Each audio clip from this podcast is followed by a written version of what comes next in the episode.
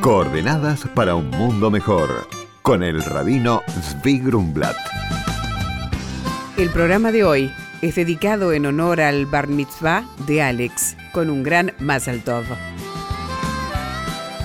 Muy buenos días, Shalom.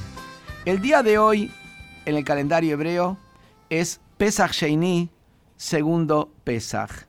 ¿Qué quiere decir segundo Pesach? Pesach es pegar el salto. Esa es la traducción de la palabra Pesach, Passover, pasar por arriba. Los judíos de la esclavitud pegaron el salto a la libertad. Pesach Sheini implica un segundo nivel de pegar un salto. El primero es salir de lo negativo hacia lo positivo.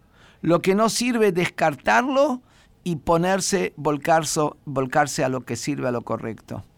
El segundo salto es transformar lo negativo en positivo.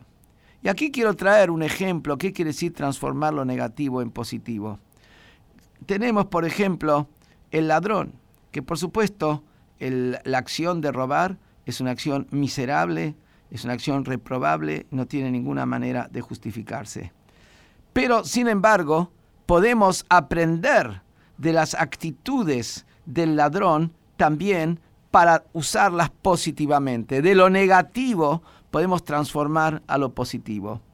Hay siete cuestiones que podemos aprender, como enseñó el rabino Zushet de Anipoli. Primero, el ladrón trabaja en silencio. El bien hay que hacerlo en silencio. No hace falta estar mostrándose. En segundo lugar, hay que correr riesgos. A veces no queremos correr ningún riesgo cuando se trata de ayudar, de hacer una mitzvah, de superarse. Queremos estar en nuestra zona de confort.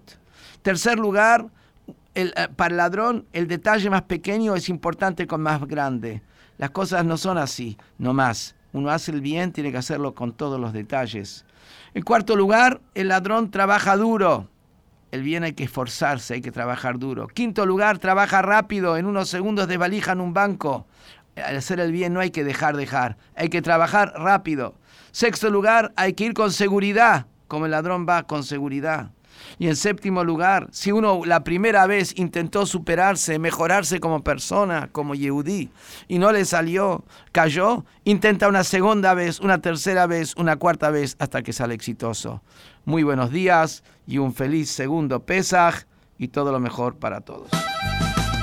Hola Rabino, soy Rolando Navarro de Encarnación, Paraguay. Quisiera saber por qué el pueblo de Israel rechaza revelaciones de Dios a un escogido. Hola Rolando, así responde el rabino. El judaísmo sí cree en las revelaciones de Dios.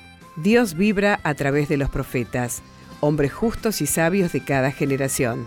En nuestra última generación, el Rebe de Lubavitch es el tzadik que nos trae la palabra de Hashem. Cabe aclarar que la profecía nunca puede contradecir la palabra de la Torá, que es eterna. Por consultas al rabino, pueden escribirnos a coordenadas.jabad.org.ar. Coordenadas para un mundo mejor, con el rabino Zvi Grumblat. Shalom y Shavuot.